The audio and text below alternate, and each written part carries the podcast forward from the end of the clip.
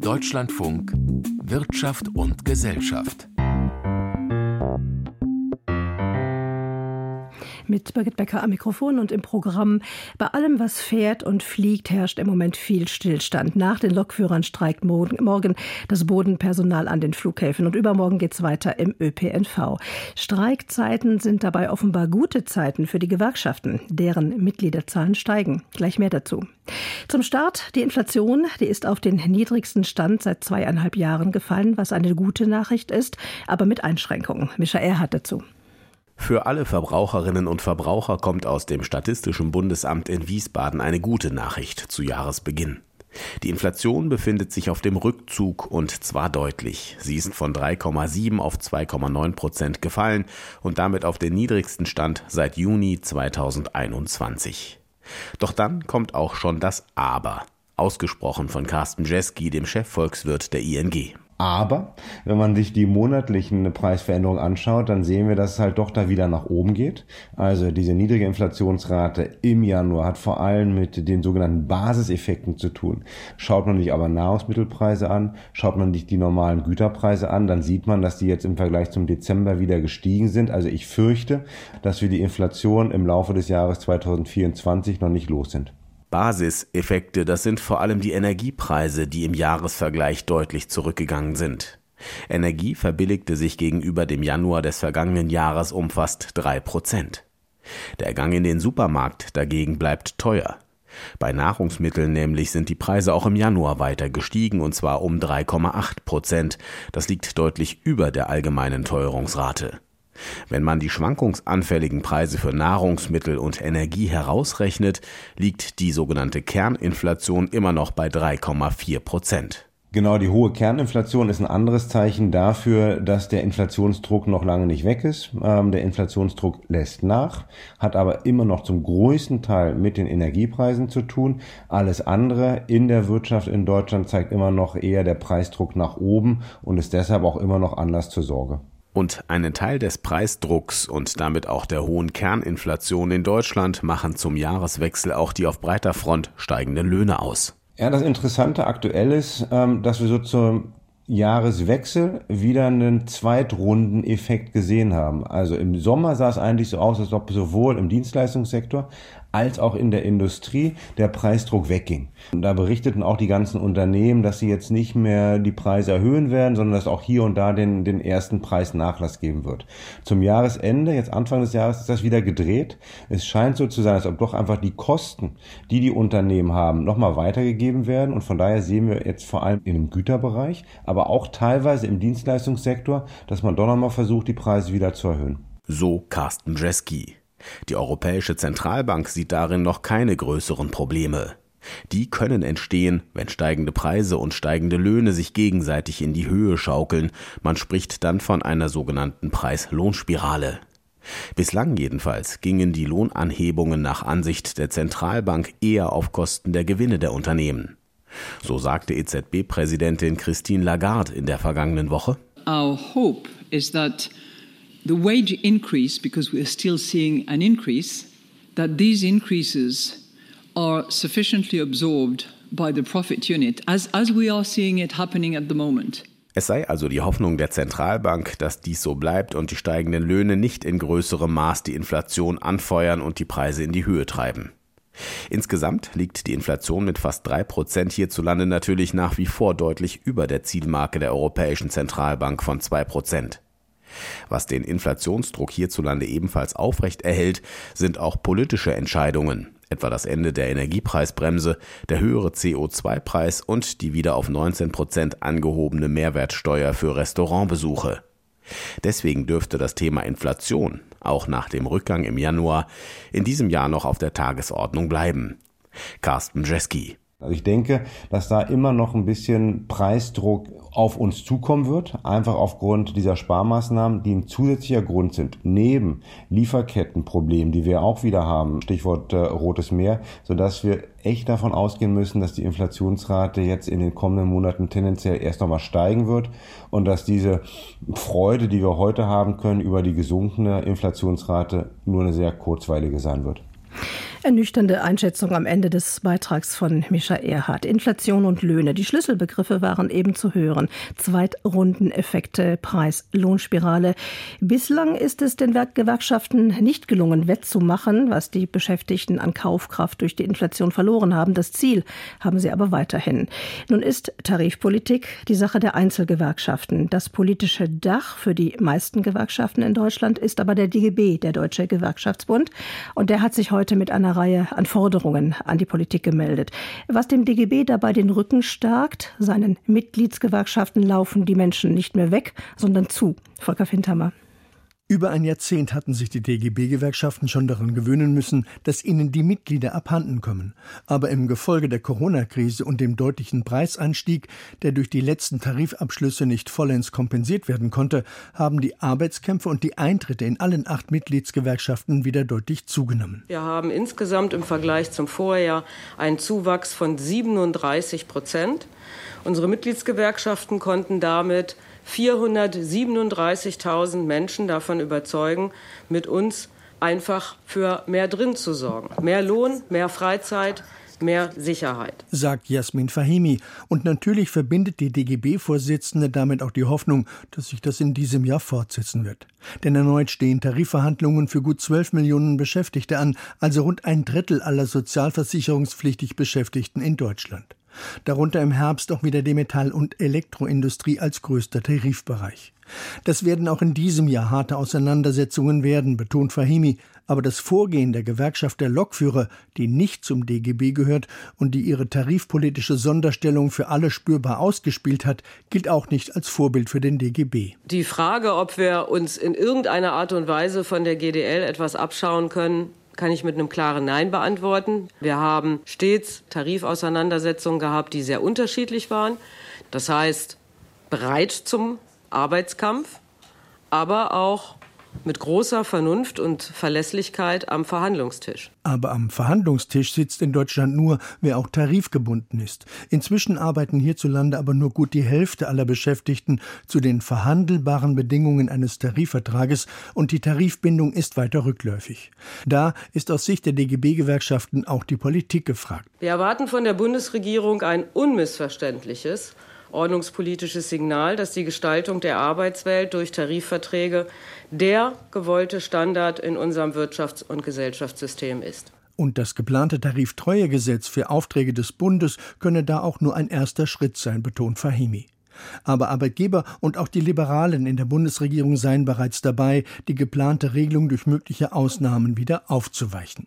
Für einen erheblichen Unmut sorgt in den Reihen der Gewerkschaften auch die Hängepartie beim Mindestlohn, der auf Druck der Arbeitgeber hin nur in zwei kleinen Schritten angehoben wird und der mit 12,81 Euro ab dem kommenden Jahr deutlich hinter der allgemeinen Preissteigerung zurückbleiben wird, obwohl die europäische Mindestlohnrichtlinie, die in diesem Jahr in nationales Recht umgesetzt werden muss, eigentlich schon deutlich mehr, nämlich gut 14 Euro verlangt. Das verbindet DGB-Vorstandsmitglied Stefan Körzel sogleich mit einer klaren Forderung. Deshalb fordern wir die Arbeitgeber in der Mindestlohnkommission auf, gemeinsam mit uns im ersten Halbjahr diesen Jahres einen neuen Vorschlag zur Erhöhung des Mindestlohns vorzulegen, wie ihn die europäische Mindestlohnrichtlinie vorsieht. Andernfalls hält Kürzel auch einen weiteren politischen Eingriff für nicht unwahrscheinlich. Das reden wir aber nicht herbei, sondern wir wollen beweisen, dass wir als Sozialpartner in der Mindestlohnkommission, und das ist unser Vorschlag, stark genug sind, das aus eigener Kraft zu schaffen. Und das Ziel sollten 60 Prozent des mittleren Einkommens von Vollzeitbeschäftigten sein, wie das die EU-Mindestlohnrichtlinie fordert. Volker Findhammer war das. Die Arbeitslosigkeit in Deutschland ist gestiegen. Das ist aber normal für die Jahreszeit. Allen Krisen zum Trotz sind in Deutschland mehr Menschen denn je sozialversicherungspflichtig beschäftigt. Sozialversicherungspflichtig heißt, es werden Beiträge gezahlt für die Rentenversicherung, die Krankenkasse. Das ergibt dann die zuverlässigste Datengrundlage. Einen Trend gibt es dabei. Immer mehr Menschen in diesen sozialversicherungspflichtigen Beschäftigungsverhältnissen kommen nicht aus der EU. Diese und andere Erkenntnisse aus dem jüngsten Arbeitsmarktbericht von Wolfram Welzer. Wenn die Bundesagentur für Arbeit ihren dicken Monatsbericht zum Arbeits- und Ausbildungsmarkt vorlegt, dann steht üblicherweise die Zahl der Arbeitslosen im Mittelpunkt. Die ist im Januar um knapp 170.000 auf 2,8 Millionen gestiegen, entsprechend einer Arbeitslosenquote von 6,1 Prozent. Für BA-Chefin Andrea Nahles eher eine unspektakuläre Zahl. Das klingt jetzt erstmal viel, ist es aber, wenn man das jetzt sich mal genauer anguckt, auch wiederum nicht, denn es ist nicht untypisch in der Winterzeit, dass eben Personen im Außenberuf, zum Beispiel am Bau, wetterbedingt dann teilweise auch nicht arbeiten können. Viele Arbeitsverträge laufen auch zum Jahresende aus. Gleichzeitig gibt es dann zwischen den Jahren auch wenige Neueinstellungen Verglichen mit früheren Jahren fällt der Anstieg der Arbeitslosigkeit also vergleichsweise gering aus. Und deswegen hält Nahles den Arbeitsmarkt trotz Konjunkturflaute für stabil. Die Nachfrage nach Arbeitskräften sei seit 2022 zwar etwas zurückgegangen, aber noch immer steige die Zahl der sozialversicherungspflichtig Beschäftigten im Land auf zuletzt über 35 Millionen. Nie waren so viele Menschen in Deutschland beschäftigt wie derzeit. Das Besondere an diesem Beschäftigungsplus im Jahr 2023 ist, dass ausschließlich dieses Beschäftigungsplus auf Menschen zurückgeht, die keinen deutschen Pass haben. Es lohnt sich, diese Zahlen noch genauer anzusehen, denn bisher speiste sich die Arbeitsmigration vor allem aus EU-Staaten. 2023 waren aber die Menschen aus Drittstaaten diejenigen, die den Beschäftigungszuwachs voranbrachten. Dabei spielten nicht nur Ukrainer eine Rolle, sondern auch Inder, Syrer und Zuwanderer aus den Westbalkanstaaten. EU-Zuwanderung gäbe es zwar weiterhin. Inzwischen haben jedoch die osteuropäischen Staaten wirtschaftlich enorm aufgeholt und haben selber teilweise demografische Probleme mittlerweile, mit denen sie kämpfen. Daher werden aus diesen Ländern zusehends weniger Menschen, das ist so sicher wie das Arm in der Kirche, zu uns kommen. Und die Migration aus sogenannten Drittstaaten gewinnt zunehmend an Bedeutung. Das Fachkräfteeinwanderungsgesetz helfe dabei, Arbeitskräfte nach Deutschland zu holen, so BA-Chefin Nahles. Aber auch, und das ist mein Appell heute, die Gesellschaft muss mithelfen, dass die Menschen gerne kommen und sich hier wohlfühlen und auch bleiben wollen. Denn Integration heißt nicht nur Arbeit ausüben, sondern auch gesellschaftlich eingebunden sein und hier auch willkommen zu sein.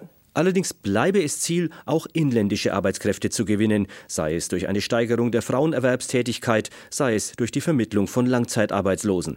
Knapp 1,8 Millionen Arbeitslose bekamen im Januar Bürgergeld. Sie zu vermitteln sei in der Mehrzahl der Fälle sehr schwierig, vor allem weil sie meist nicht für die offenen Stellen qualifiziert seien. Gleichwohl sieht Nahles das als wichtige Aufgabe für Arbeitsagenturen und Jobcenter. Was die Finanzen angeht, können wir für 24 sagen, dass wir absolut handlungsfähig jetzt wieder sind, weil die Bundesregierung dann auch aufgrund der Verfassungsfragen davon abgesehen hat, dass wir Corona-Mittel plötzlich wieder rückzahlen sollten in Milliardenhöhe.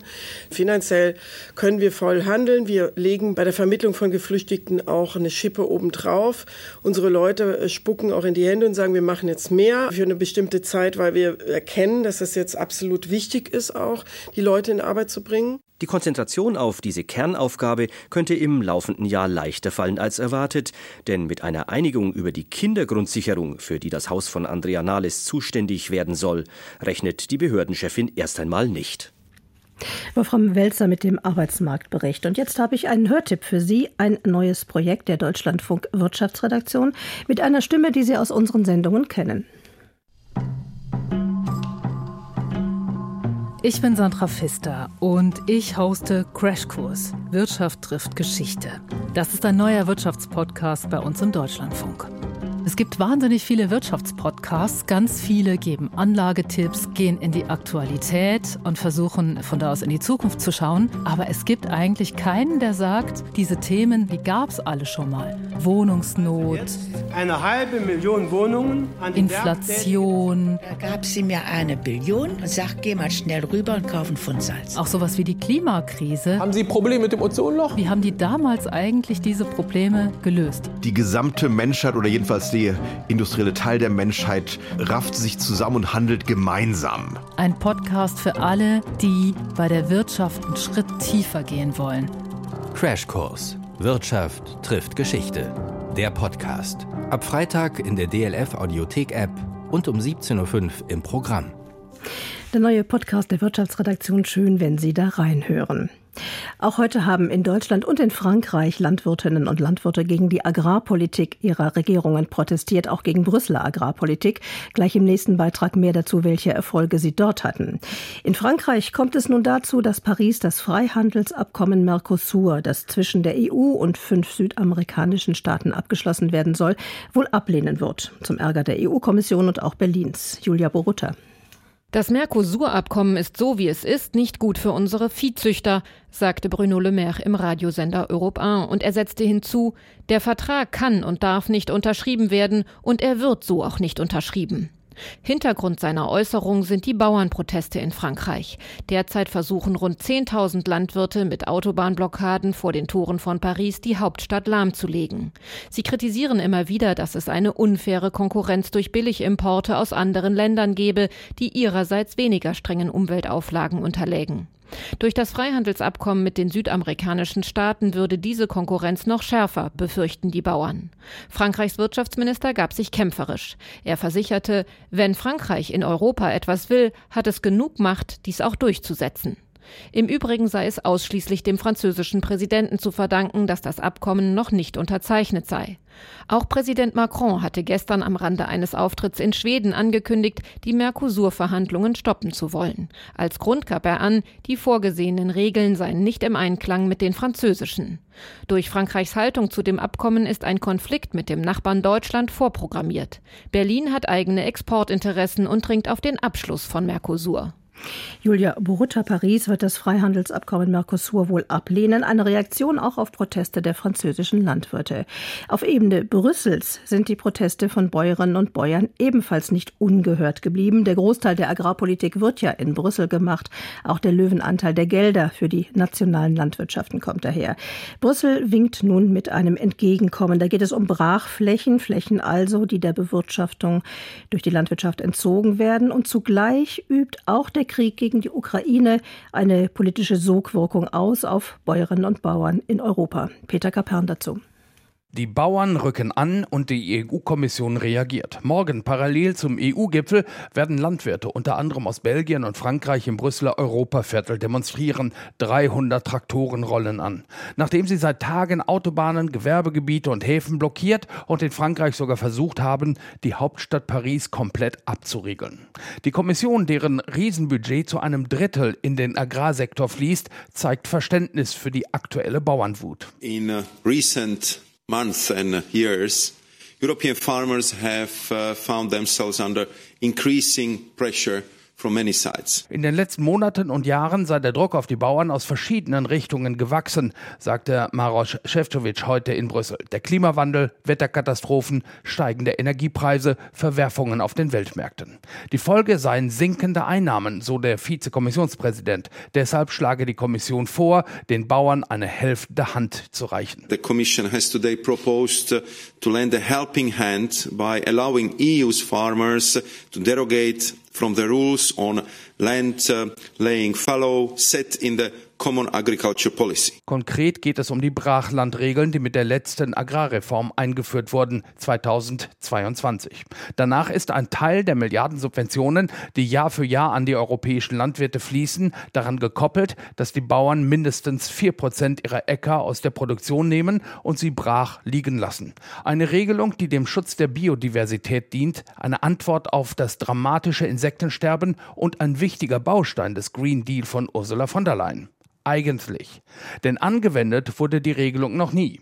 Im vergangenen Jahr wurde sie mit Verweis auf den Ukraine-Krieg und die steigenden Lebensmittelpreise ausgesetzt. Und nun soll sie also ein weiteres Mal ausgesetzt werden, um die Bauernwut zu dämpfen.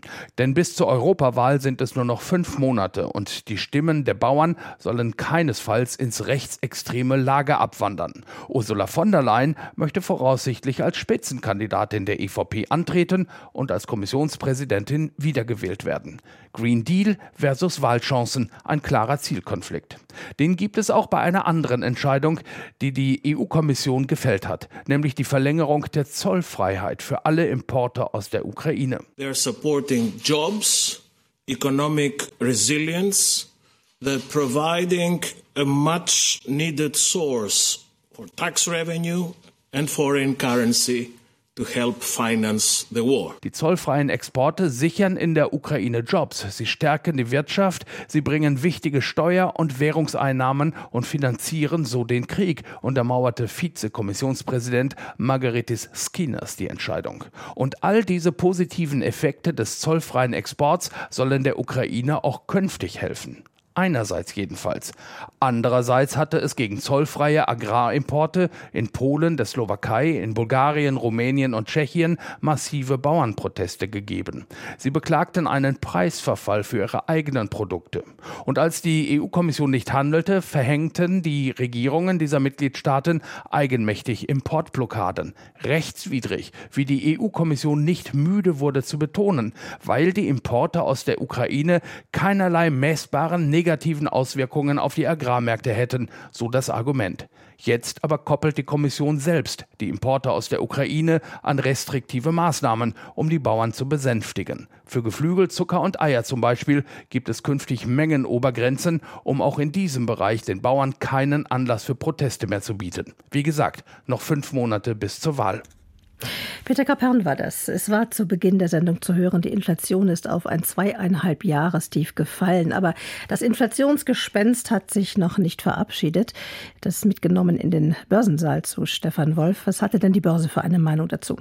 Nun, die Börse war überrascht, kann man sagen, von dieser Inflationszahl 2,9 Prozent. Man hatte mit 3,2 Prozent gerechnet, vor allen Dingen, weil ja einige Sondereffekte zu Jahresbeginn äh, ausgelaufen sind, wie zum Beispiel der Tankrabatt, Energiebeihilfen sind bezahlt worden. Das alles wirkte ja nicht mehr preisdämpfend und deshalb war die Überraschung umso größer. Nun wähnt man sich nahe am Ziel der 2 Prozent Marke, auch wenn Expertinnen und Experten warnen und sagen, so schnell geht das nicht. Das ist noch ein relativ langer Weg zu gehen, bis dieses Inflationsziel erreicht ist. Der deutsche Aktienindex hat äh, derweil 70 Punkte verloren, 0,4 Prozent auf 16.902 Punkte. Aber da gilt der Blick eben nicht dem heimischen Geschäft, der heimischen Konjunktur, sondern eher den USA. Denn äh, für die Finanzwelt noch spannender als unsere Inflationszahlen ist die Sitzung der US-Notenbank, der FED, morgen. Was wird denn von dort erwartet? Es wird erwartet, dass äh, die US-Notenbank ihre Zinspause verlängert, aber danach stehen große Fragezeichen. Wie geht es dann weiter? Es ist ja ganz massiv auf deutliche Zinssenkungen spekuliert worden und diese Spekulationen haben die Kurse kräftig angetrieben. Inzwischen aber hat US-Notenbankchef Paul immer wieder betont, dass die Zinsen wahrscheinlich doch nicht so stark sinken werden, wie das in die Kurse bereits eingearbeitet ist. Und das hat immer wieder auch für Ernüchterung gesorgt. Nach US-Börsenschluss gestern haben ja mit Microsoft und der Google-Mutter Alphabet zwei ja, Giganten unter den US-Konzernen für ihr abgelaufenes Quartal Zahlen vorgelegt. Die Börsenreaktionen kommen ja erst jetzt. Wie sieht es da aus im Moment? Und hat das Auswirkungen auch auf Aktien zu Hause? Es gibt durch die Bank Verluste für die Hightech-Riesen und das, obwohl beide ihre Umsätze deutlich haben steigern können, hängt damit zusammen, dass man eigentlich mehr erwartet hat. Die Erwartungen liegen immer voraus und die sind sehr schwer zu erfüllen und immer schwerer zu erfüllen, weil gerade in der Krise die großen Tech-Konzerne gutes Geld verdient haben. Deshalb äh, ist es äh, ist dieses leichte Minus zu verzeichnen. Auch äh, SAP-Aktien leiden darunter hier in Deutschland. Die Papiere waren gestern auf einen neuen Rekord getragen worden. Ungeachtet dessen sind die Kurse in New York aber gestiegen. Der Dow Jones hat einen neuen Rekord markiert, steht jetzt kurz unter 38.600 Punkten. Es gibt Spekulationen, dass die Bundes Bundesregierung anfangen wolle, Anteile der verstaatlichten Juniper zu verkaufen. Das muss sie ja auch irgendwann nach dem Willen der EU-Kommission. Aber wie sieht es damit aus? Ja, und zwar bis Ende 2028 muss das ganze Paket wieder verkauft sein, egal ob es an der Börse platziert wird, auf alle Fälle raus aus dem Staatshaushalt, heißt da der Wille der EU-Kommission. Nichtsdestotrotz hält sich die Bundesregierung bedeckt und äh, halt erstmal weiter 99 Prozent der Aktien. Das eine Prozent, was noch gehandelt wird, das das ist eher Spekulationen immer wieder anheimgefallen. Die eine oder andere auffällige Aktie schaffen Sie noch. Ja, Bayer haben 3,5 Prozent verloren, hängt damit zusammen äh, mit der Milliardenstrafe, die in den USA gezahlt werden muss. Und Zalando und ebenso Adidas leiden unter den schwachen Einschätzungen des Einzelhandels. Und dann machen Sie das Bild komplett mit dem Blick auf den Stand des Euro, die Anleihen und den Goldpreis. Der Euro liegt fast unverändert bei einem Dollar 0,837. Am Rentenmarkt äh, büßt die Umlaufrendite zwei Basispunkte auf 2,2. 2 Prozent ein. Es hat Zukäufe im Wert von äh, durchschnittlich 55 Cent gegeben. Die Feinunze Gold weiter gefragt mit einem Plus von 10 Dollar und 60 Cent liegt sie am Abend bei 2050 Dollar 65. Stefan Wolf war das mit dem Börsenbericht. Vielen Dank. Und damit geht Wirtschaft und Gesellschaft zu Ende. Gleich nach den Nachrichten. Kultur heute mit Antje Allroggen. Hier verabschiedet sich Birgit Becker. Danke fürs Zuhören.